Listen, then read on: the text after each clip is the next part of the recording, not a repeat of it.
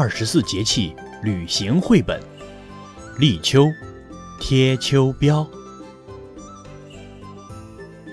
立秋三候：一候凉风至，二候白露降，三候寒蝉鸣。一阵风吹来，梧桐叶三三两两飘落。爷爷告诉贝尔，秋天就要到了。爷爷，快立秋了，怎么天气还是那么热呀？爷爷笑呵呵地说：“别着急，立秋过后呀，还有秋老虎呢，还要热一段时间。”爷爷取来笔墨，挥手写了一个“秋”字，对贝尔说。这立秋的“秋”字是有讲究的，由“禾”与“火”字组成，是禾谷成熟的意思。贝儿呀，立秋啊要贴秋膘，咱们去河南老家你三爷爷那儿，这才叫吃出健康呢。三爷爷是贝尔爷爷的三弟，贝尔满月时。三爷爷曾带着一篓子土鸡蛋和两只土鸡来祝贺。来到河南，三爷爷带着贝尔来到了嵩山。嵩山呐，是五岳之中的中岳，也是咱们中华文明的重要发源地。贝尔，你看，它群山耸立，绵延起伏，好像……巨龙横卧呀！三爷爷自豪地给贝尔介绍着。去嵩山，自然要去少林寺。少林寺是世界著名的佛教寺院，少林武功更是名扬天下。看啊，一大早，爱好武术的爷爷就带着贝尔和师傅们练起来了。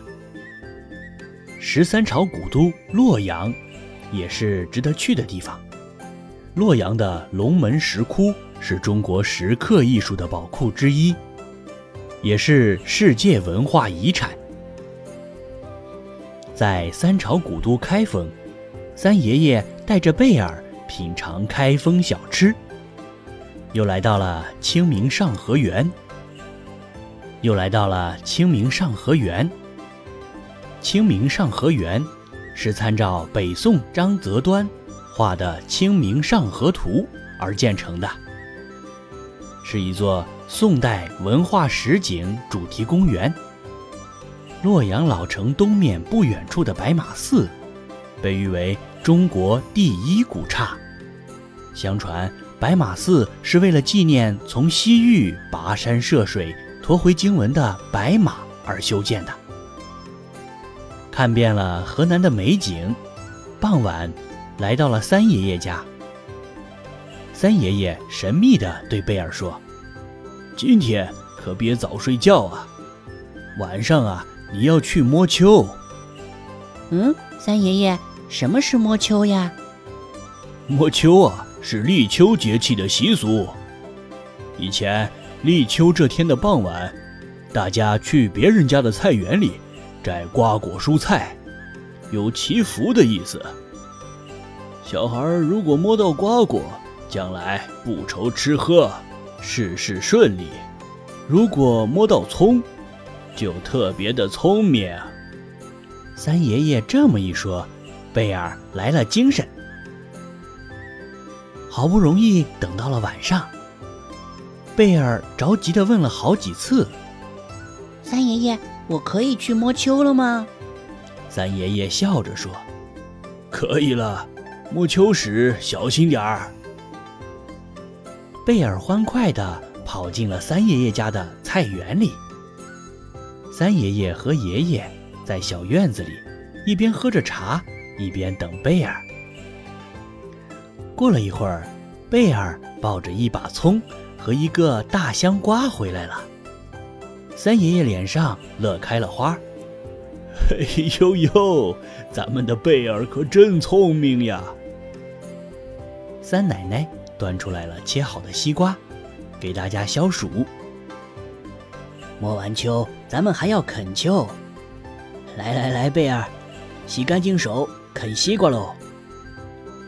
三爷爷说：“啃秋就是啃西瓜，或者是香瓜，消暑降温，垦出丰收的喜悦。秋后呀，蚊虫就不叮人咬人了，人也不容易生秋痱子了。”三爷爷一边说着，一边递给了贝尔一块沙瓤的西瓜。贝尔咬了一口，哇，三爷爷家的西瓜真甜。不一会儿，三奶奶端出了河南烩菜、扣碗酥肉、烫面饺子、莲汤肉片儿、胡辣汤、葱花炒柴鸡蛋、蜂蜜拌香瓜、芝麻烤鸡翅。爷爷开心地对贝尔说：“咱们这可真是贴秋膘了！”哈哈哈哈。第一场秋雨落下来了，贝尔跑出去玩。爷爷提醒贝尔说：“一场秋雨一场寒啊，贝尔，可要小心，别着凉呀。”三爷爷看着自家的一片农田，念叨着：“咱们家要干的活可真不少啊。”立秋处暑八月天，防治病虫管好棉。萝卜、白菜、芹菜也该下种了。听完三爷爷的话，贝尔对爷爷说：“爷爷，三爷爷真了不起，吃的粮食和蔬菜他都会种呢。”秋雨过后，天凉快了一些，寒蝉在树上鸣叫着。贝尔和爷爷带着大包小包的农产品，踏上了回北京的路。